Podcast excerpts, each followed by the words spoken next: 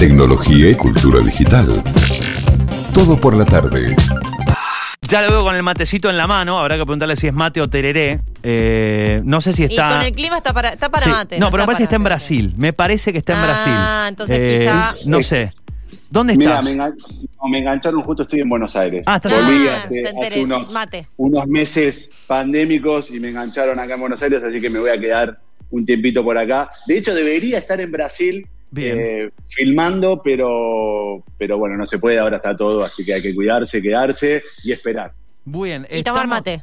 Y Y tomar mate, claro. matecito, matecito, hermoso. A quien escuchan es a Nicolás Ferrario, es el fundador y CEO de Talk to You. Eh, hemos charlado con Nico ya en un par de ocasiones y cada vez que charlamos con él realmente es, cada vez que, que- que tenemos la posibilidad de charlar con vos, Nico, es, es un gusto, aprendemos y conocemos también eh, lo- las nuevas maneras de vivir experiencias y de, en definitiva, generar eh, nuevas maneras de llegar a las personas y de... eh, eh, digamos, comprometerlas a entender las problemáticas que las, las atraviesan a, a todos, nos atraviesan a todos. Un ¿no? excelente ejemplo de cómo es cuando uno quiere llegar con un mensaje, adaptarlo, no solo en cuanto a lo que decís, sino en la forma que llegas, en la forma en que lo planteas, para que realmente llegue al público que le estás queriendo hablar. Exacto. Y no querer meterlo ahí, ¿viste? A la pre- mu- a presión, a a presión. presión. Eh, bueno, hemos charlado de, de Nati Lueto en su momento, luego de Fronteras, eh, otra experiencia hermosa que, ustedes desarrollaron y ahora, bueno, están jugando fuertísimo, eh, están trabajando junto con, con Nat Geo y, y están trabajando en un proyecto para hablar nada más y nada menos del cambio climático. Eso mismo. Bueno, el placer es mío, chicos, siempre y muchas gracias por, por, por, por dejarnos contar y también por, por estar siempre ahí pendientes y, es un placer enorme ser parte y estar acá y contarles. Y sí, como, como, como bien decís, Fer, eh, en esta venimos, venimos fuerte y también fuerte de presión porque estamos con, con Nat Geo, eh, que es Disney, no es ni más ni menos que Disney, y Claro. cuando uno habla de, de contar historias y cuando uno habla de hacer cosas de entretenimiento que tengan impacto, Tenés a Y- Mickey y- Mouse ahí atrás tuyo. Claro, la, la- la presión crece un poco, ¿no? Pero no, Trabaja. claro, no por eso, no por eso menos, no por eso menos interesante. La verdad que eh, yo hace un año fui, bueno, yo soy guionista y hace un año fui seleccionado para ser parte de la familia Nat Geo, que se llama Nat Geo Explorer, eh, que es algo maravilloso, sobre todo para todos los que tenemos algún tipo de relación con, con el, con, el, con el- con el medio ambiente, el impacto ambiental, pero sobre todo con el storytelling Sí. de Nat Geo, es un gran ejemplo. Y ser parte de esa familia me permitió también eh, bah, contarles lo que hago. Y fue justamente Nacho quien se acercó y dijo, a ver, ustedes que cuentan historias por chat, que hablan con el público jóvenes, que hablan sobre temas complicados como puede ser educación sexual, como puede ser este, xenofobía o migración, bueno, muchísimos temas que, que trabajamos, eh, eh, eh, sociales que trabajamos. ¿Qué pasa con el, con, el, con el calentamiento global? ¿Qué pasa principalmente con el Amazonas? Eh, y ahí surgió, bueno, una provocación por parte de ellos, con, obviamente con un soporte muy grande, eh, soporte desde el conocimiento y, y desde, desde la red que puede tender una Natio. Y, y de ahí nació este proyecto que todavía no tiene un nombre a, a puertas para afuera, porque eh, todavía la parte más marketinera no la hemos trabajado, si se quiere. Esta es pero se casi que llama- diríamos que te agradezco esta medio exclusiva, porque estamos hablando incluso antes que oficialmente se lance el proyecto. Totalmente, totalmente. Y de hecho, a- aprovecho para decir que aquellos que se sientan interesados de lo que hablemos ahora y sientan que, ah, está bueno lo que, lo, que- lo- lo que están haciendo, ahí les acabo de compartir un link que es básicamente un demo donde estamos, eh, tenemos la experiencia en un formato beta eh, para aquellos que quieran ser parte no solo de, de- de- de vivirla, de testearla, sino de colaborar en la co-creación, que ese es un, un- un gran avance que hemos hecho de otras historias a esta. Pero contémosle a la gente de qué se trata para ver si se interesan, quieren entrar, quieren vivir la experiencia y después ser parte también de, ah, bueno, ¿cómo puedo colaborar? Y, ¿por qué no? Sumar. Sumar una línea en el guion. Tal cual. Justo recién decíamos, che, ¿se podrá probar en algún lado? Bueno, Sí. se nos adelantó, Ahí- lo mando el link. Ahí Listo. tenés, ahí nos mandó el link, eh, dice sorpresa para Andina, bueno, me encantó. Eh, Uh, ahí ya le mandé el link al, al sorpresas. para que se, se- se distribuya. Eh, bueno, a ver, ustedes trabajan, lo, lo decíamos, ¿no? En esta, en esta posibilidad. Primero, trabajan desmitificando eh, ese, ese chatbot medio tontón, ¿viste? Que vos querés preguntarle algo y te dice, no entendí, a ver, pregúntame de nuevo. eh, lo que el otro día hablábamos justo de eso, cómo han ido mejorando impresionantemente el, el, el- cómo entienden nuestro lenguaje y cómo estas inteligencias artificiales empiezan a, a trabajar mucho mejor con los contextos, con los lenguajes, con las expresiones, eh, pero de ahí a crear una experiencia a través de hablar, en definitiva, con una máquina y poder generar algo que estoy seguro que en las anteriores charlas lo hemos también hablado, pero generar una empatía entre la persona y la experiencia, me imagino que es un gran desafío, ¿no? Pensar en, así como está el, el contrato de lectura, cuando una persona abre un libro o cuando una persona va al cine y saber que eso es una historia que no es real necesariamente, eh, cuando ustedes plantean la experiencia con un chatbot y una experiencia interactiva así, me imagino que es un desafío poder llegar a ese contrato, ¿no? Total, total. Creo que es el mayor de todos los desafíos y no hay, no hay inteligencia artificial que pueda, este, este, de alguna forma, eh, cubrir esa necesidad. eh, y miren que hay inteligencias artificiales muy buenas, eh, pero te diría que gran parte de ese desafío por atrás tiene conocimientos que son de otras ramas del arte sin ir más lejos, la estructura narrativa que nosotros usamos es la estructura narrativa de un guion de cine o de serie.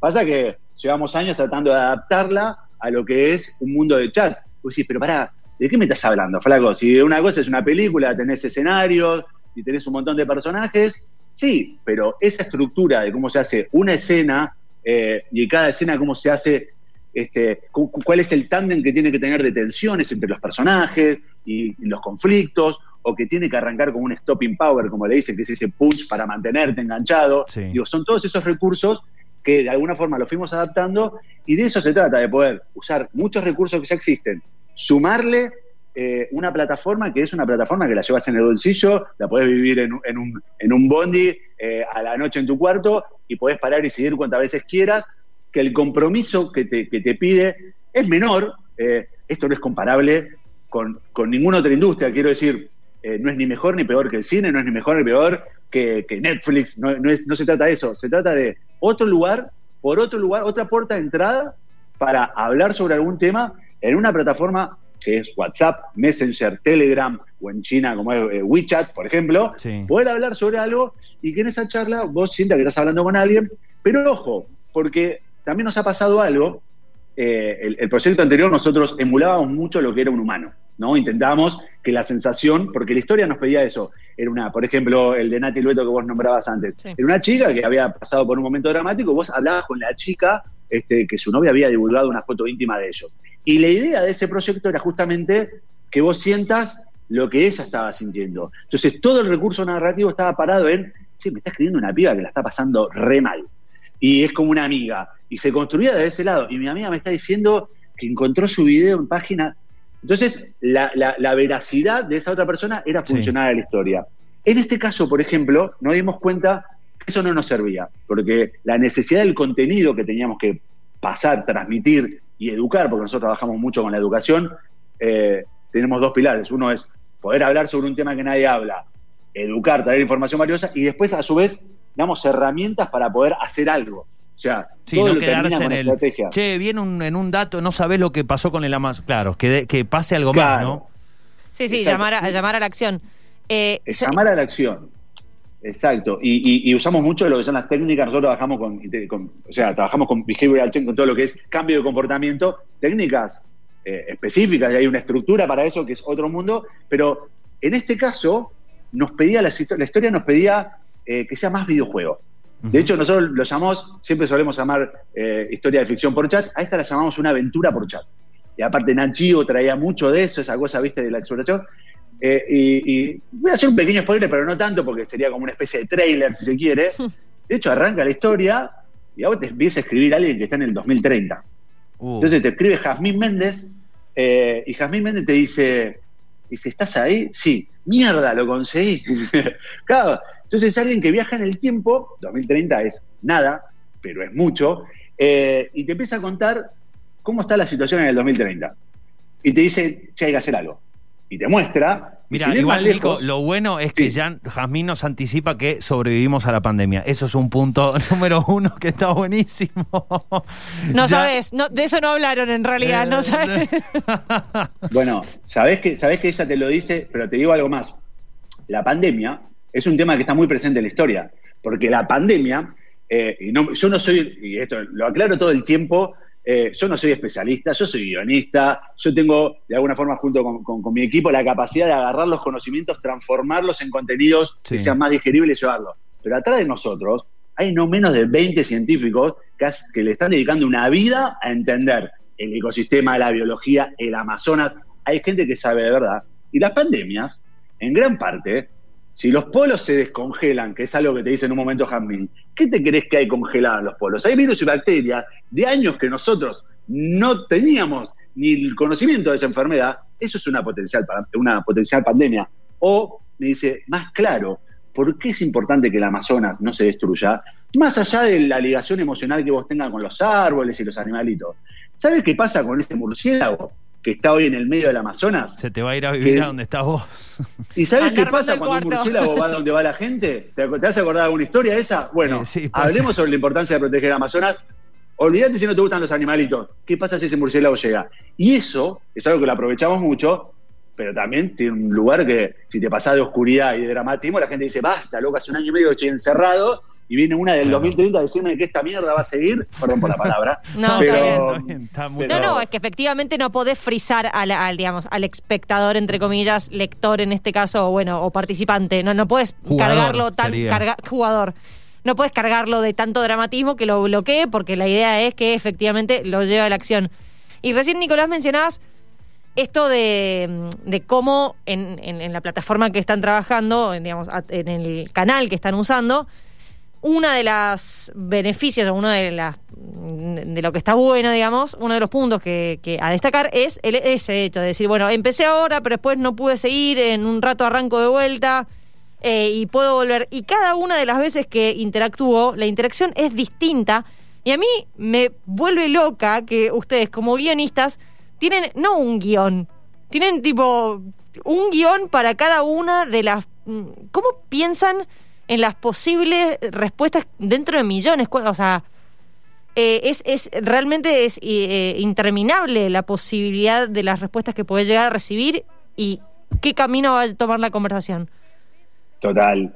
Eh, y en este caso hemos decidido tener ese árbol narrativo que es muy, es muy similar al que se usa en videojuegos. De hecho, la industria del videojuego lo tiene muchísimo más desarrollado y lo acompaña con escenarios visuales, Sí. ¿no? Que sí, la inteligencia artificial, por ejemplo, en un videojuego puede crearte eh, una, un escenario que todavía no está porque sabe que es un escenario infinito. Nosotros no tenemos eso y, y aparte, nosotros tenemos que contar una historia, tiene que tener un principio y un fin. Claro. Pero en el medio, bueno, por ejemplo, ¿para dónde quiere ir el espectador? ¿No? ¿Para dónde quiere ir? ¿Para dónde le interesa más? ¿Le interesa más esta parte futurista? ¿Le interesa más? Porque de alguna forma nos conviene que él vaya eligiendo, el, no el espectador vaya eligiendo cuál es su camino, porque le va a estar pasando mejor, Se va a involucrar. eso forzándole algo. Pero de alguna forma lo tratamos de traer siempre al lugar que a nosotros nos interesa como, como, como constructores de ese mensaje que llegue. Pero en el medio, bueno, hagámoslo a tu manera. Y se van multiplicando esos escenarios. Y en este caso, por ejemplo, decidimos arrancar, mirá que, mirá que interesante, decidimos arrancarlo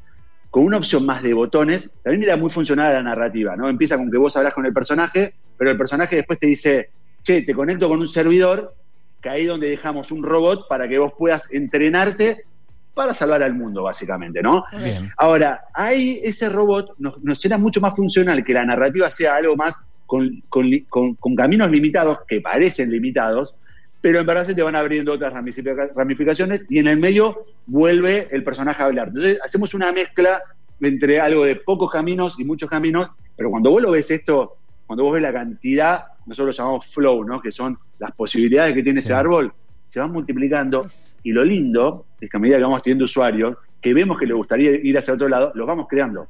Entonces, ahí tiene algo que es maravilloso y después pasan cosas que, que dependiendo de cómo te agarró a vos, en qué día, en qué momento, dos usuarios que pasaron por el mismo lugar lo interpretan de forma diferente. Y eso también tiene que ver mucho con lo narrativo. So, hoy tenemos una red de, ya son unos 500 colaboradores. Y ahora invitamos a todos los oyentes también de, de la radio a que se sumen. a testear, a traer ideas, a hacer investigación, estamos co-creándolo con ellos. Y gente que pasa por el mismo lugar y nos deja sus opiniones, interpretan cosas diferentes, pero interpretan de un sentido de la viven de forma diferente, porque los contextos Sí. y la realidad de cada uno es diferente. Una persona que vive en Acre, en Brasil, cerca del Amazonas, es completamente lo que siente por el Amazonas diferente a lo que sentimos nosotros, desde acá, desde Argentina. Entonces eso también lo, lo- lo jugamos muy a favor, ¿no? Completamente. Bueno, eh, es una locura. Lo, lo que estamos charlando es ya mucho más que, como decías vos, que una experiencia, es plantearte una, una aventura y qué, qué mejor que plantear una aventura también en un contexto donde eh, todo está empezando a eh, empezar.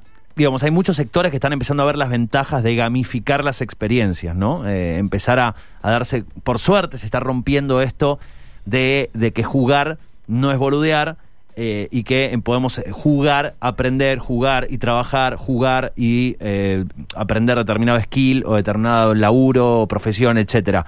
Y me parece que hay un punto fuerte, ¿no? En gamificar la experiencia, esto que decías vos de que sea una aventura y no simplemente una conversación. Total, para mí es, para mí eso es, es la clave, porque la- lo que hoy llamamos de gamificación, en su momento la industria del cine dijo, che, todo bien con prender una cámara y filmar al tren que llega, pero la gente se aburre de eso. ¿Cómo podemos hacer? Y se descubrió algo que es la edición, que es la herramienta de manipulación más poderosa que tuvo la humanidad hasta hoy probablemente que llegó la- la inteligencia artificial. Pero era, si mezclo esto acá y le corto acá y esta imagen la conecto con esta otra que no tiene correlación de la estación de tren donde está llegando, pasan cosas. El, gaming- el gaming trae eso y los estímulos que hoy la humanidad se enfrenta, y nosotros hablamos con un público joven, no nos olvidemos de eso, nuestro público es 16, 24 principalmente.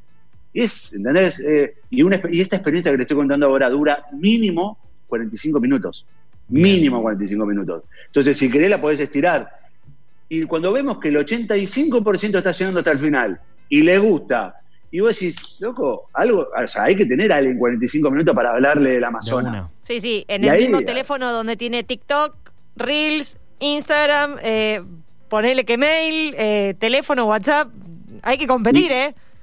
Y, y- y te digo, lejísimos estamos de poder competirle directamente a cualquiera de esos. Pero ¿qué pasa? Tenemos herramientas que en un momento vos decís, yo sé que se va a ir a TikTok.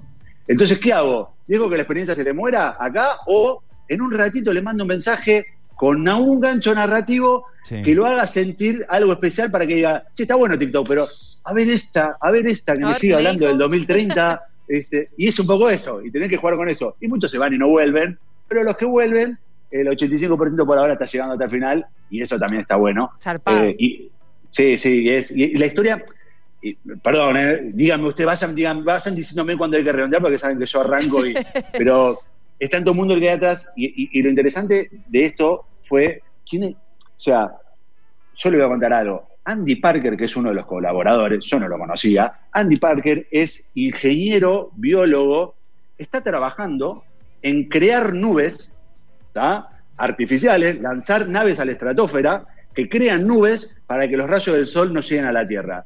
Y hoy es considerada esa la tecnología con mayor chance de funcionar y, y realmente cambiar o tener un impacto positivo en el calentamiento global. Esa persona ya trabaja en un, ya vive en un mundo de ciencia ficción. Sí. Esa persona cuando nosotros fuimos a hablar con él, no, mira, yo no tengo nada para decirte a vos. Pero claro, su mundo, esa persona convive con quién?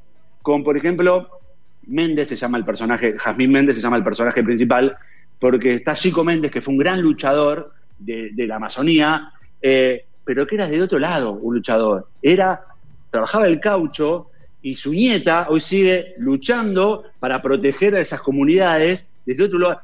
Tucuma es eh, nuestro videomaker, vive en el Alto Xingú, en el Amazonas. Él vive en una comunidad de indígenas. Entonces, en la mesa hoy se sienta alguien que hace inteligencia artificial, un guionista, el que hace nubes para que no vengan los rayos del sol, la que lucha con activismo, siendo que dos personas por mes, dos activistas mueren por mes en Latinoamérica, y, y- y Tucuma con su cámara en el medio de una comunidad. Y a mí eso me vuelve Bueno. completamente loco, y eso yo creo que se transmite después en una línea, en una historia, en una partecita de ese guion, en una de esas ramificaciones que decía vos, Angie, y eso la traen, y la tenés que tener porque ahí donde, ahí donde me parece que toma valor la historia y, lo que hay por atrás, ¿no? De esa historia. Esto que decís es clave porque si hay algo que venimos, venimos charlando mucho es cómo hoy la inteligencia artificial, y esto de alguna manera no deja de ser una inteligencia artificial que detrás está siendo el motor, el cerebro de esta experiencia, esta aventura, en, muchas, en muchas de las experiencias o muchas inteligencias artificiales con las que hoy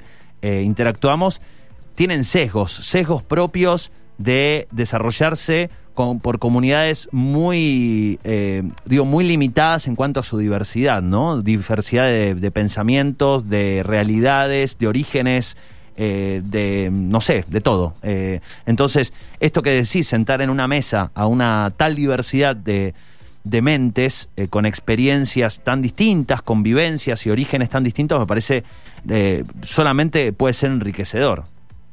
Total, y te digo algo, estoy seguro que nuestra experiencia tiene un montón de sesgo todavía, porque los tiene, porque, porque no deja de ser una historia eh, que por ahí es imposible desde la narrativa, por ejemplo, eh, o algo que nosotros luchamos mucho, y, eh, la heteronarrativa. Vos tenés que trabajar, ¿entendés? Porque hoy es un mundo donde no importa que, ah, no, tengamos una guionista mujer, no, se trata de esa heteronarrativa, o el tipo de la ramificación dentro de la narración y conceptos que uno no conoce, tiene que pasar un proceso de ir adaptándolo. Creo que de eso se trata, seguramente tengamos un montón de sesgos, pero estar atentos a eso y tratar de disminuirlos, ¿no? Y trabajándolo y tener un radar para decir, che, acá fallamos mal, acá, acá estamos muy mal.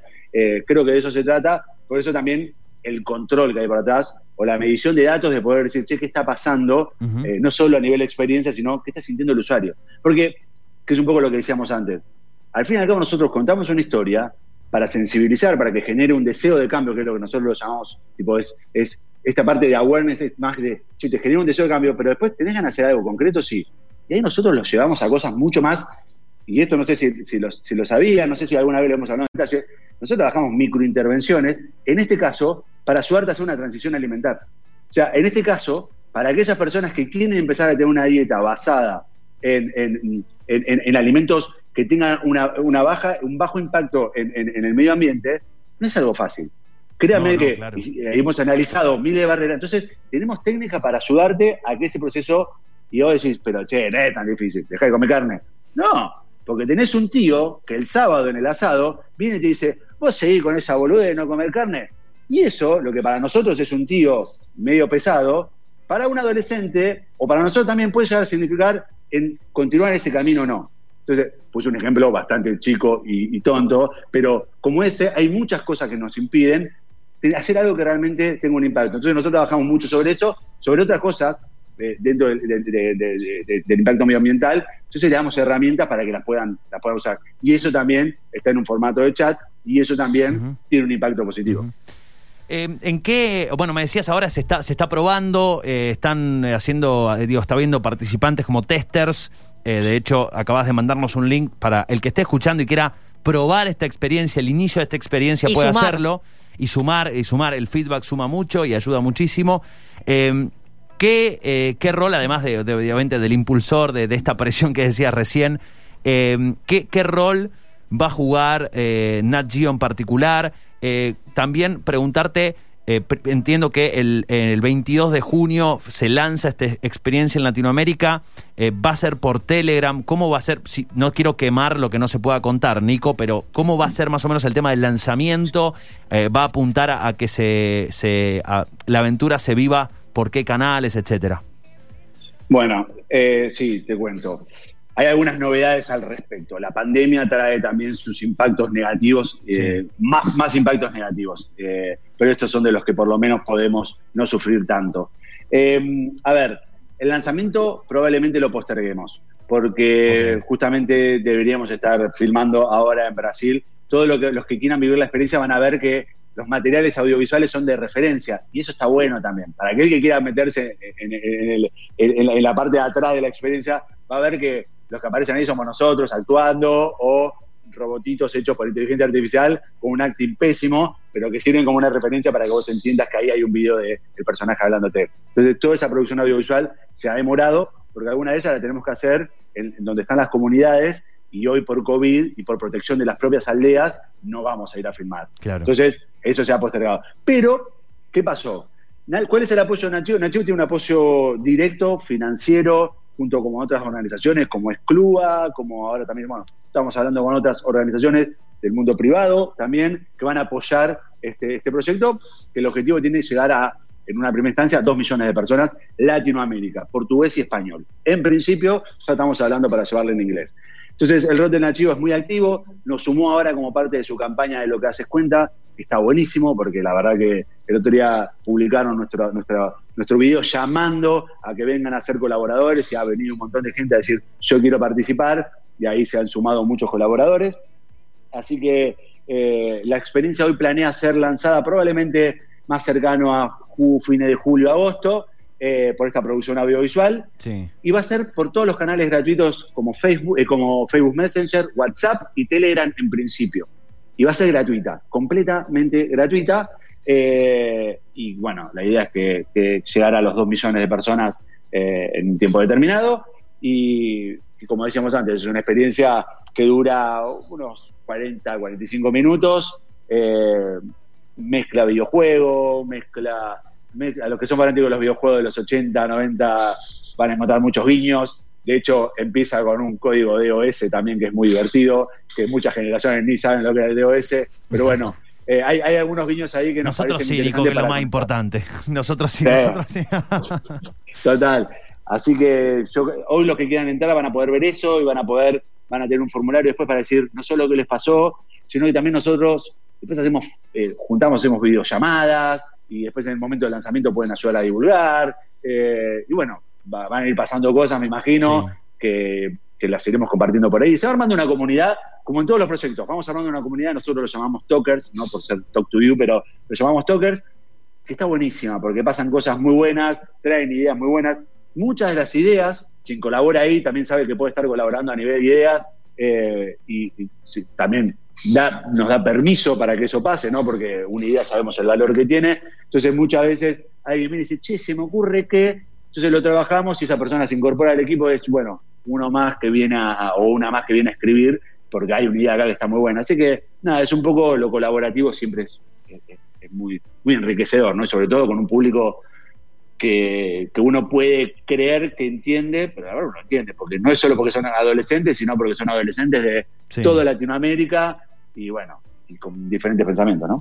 Yo ya me sumé, eh, acá estoy con los procesos de decirle mi edad, eh, que hablo en español. Yo tengo la eh, pestaña abierta. Yo sí, tengo la yo pestaña ahí ya eh, me apareció Jazmín Méndez, muchos todo. fueguitos y un árbol. Eh, dice, Sí. bueno, te invitamos a compartir tus reacciones en este formulario, puedes enviar capturas de pantalla con tus sugerencias y cambios y al final de esta aventura hay un apartado especial para decirnos qué te pareció. Eh, vamos a compartir el link por nuestro Telegram, nuestro canal de Telegram, también en nuestras redes, estoy seguro de Mauri que está escuchando, va a compartir ese link que pasé ahí al grupito eh, para que el que quiera sumarse como testa, el que quiera eh, anticiparse esta experiencia que todavía no se estrena, pero que podés sumarte para probarla, para ver qué onda, para ver qué, cómo te interpela, eh, qué ganas te da de seguirla, de poder involucrarte de alguna manera en, Sí, en o como mínimo para conocer cómo, de qué se trata esta experiencia Sí, de la que sí, estamos sí. Mirá hablando. todo lo que te contamos, podemos contar dale. un montón, pero eh, hasta que no lo haces, Sí, sí, sí, está buenísimo. La verdad, eh, siempre un gustazo hablar con vos, Nico. Eh, Completamente. Obviamente, cuando salga esto, esta fue la- el anticipo, cuando salga esto vamos a volver a, a charlar para darle manija, darle rosca, está, está espectacular. La verdad, me imagino toda esa gente interactuando, traer, no sé, este tipo de las nubes con un biólogo, con un, flaco que labura en el diseño con y otro que hace la narrativa. Deben armarse unas reuniones que son un quilombo hermoso, ¿no? Ah, es maravilloso y, yo no, le cuenten a nadie, pero soy el que más lo disfruta porque yo no sé nada, de me interesa la temática, pero yo soy un simple guionista que, que leo un par de cosas, las adapta. Entonces de repente tengo sentado enfrente a esta gente, Inés Camilión, que es una de las chicas que escribió el Acuerdo de París, ¿tá? el acuerdo que todo el- todos los países se ponen de acuerdo para que de acá al 2030 Sí. se comprometan a hacer cosas. Ella sabe, y sabe un montón, y después ahí está la abogada que defiende a todas las comunidades indígenas del Amazonas. Entonces, ¿qué tenés vos para decir? Tenés para escuchar, y es maravilloso porque encima yo le hablo como, como alguien que no sabe nada, que de eso se trata. Entonces, sí, es un placer enorme. Yo les agradezco muchísimo, les prometo que apenas tengamos el nombre ya definido, este, y el póster y todo, todo el, lugar oficial se lo vamos a, se lo vamos a hacer llegar. Y, bueno, nada, les agradezco siempre, siempre que estén ahí apoyando y nada, es, es, es, maravilloso poder tener estas charlas y en serio, muchísimas gracias. Gracias a vos y de verdad que es zarpado. Y quiero terminar de Sí. mi lado con algo nada que ver. Eh, sos igual a Anthony Bourdain. No, me lo han dicho, me lo han dicho. Te vi a la cara y decía, ay, ¿a ¿quién es? ¿Quién es? ¿Quién es? Y dije, ay, el chef. Me lo han dicho. Igual. Tengo algo de Anthony. Tengo algo de Anthony. Igual. Es verdad, ¿Cómo te manejas con el cuchillo? Ahí, la, la comida picante, la comida exótica. No, ¿qué onda, no, no, no, pero algo, algo, podemos, algo podemos mentir, pero no, no es lo mío. Claramente no es lo mío. Eh, lo tuyo es la, es la pluma. Bueno, bastante bien te va, Total. bastante bien te va. Está bien, está bien. Total. Nico, un gustazo, ¿eh? un placer siempre. Y por supuesto, sigan las redes de Talk to You, Talk 2 con número You, eh, Talk to You. Eh, y bueno, pueden buscar un poco esta experiencia. El link lo dejamos en nuestras redes para que puedan probar, ser testers eh, y anticiparse a, a este lanzamiento. Un abrazo muy grande. Gracias, Nico. Chau, chau. Chau, chau. Bueno, allí la palabra de Nicolás eh, Ferrario, la verdad, un, un gustazo eh, poder eh, charlar con él. Un, un tipo que me parece súper interesante desde lo creativo, desde conocer qué está pasando y entender cuáles pueden ser las nuevas maneras de involucrar a una comunidad en una acción determinada. Tecnología y cultura digital. Todo por la tarde.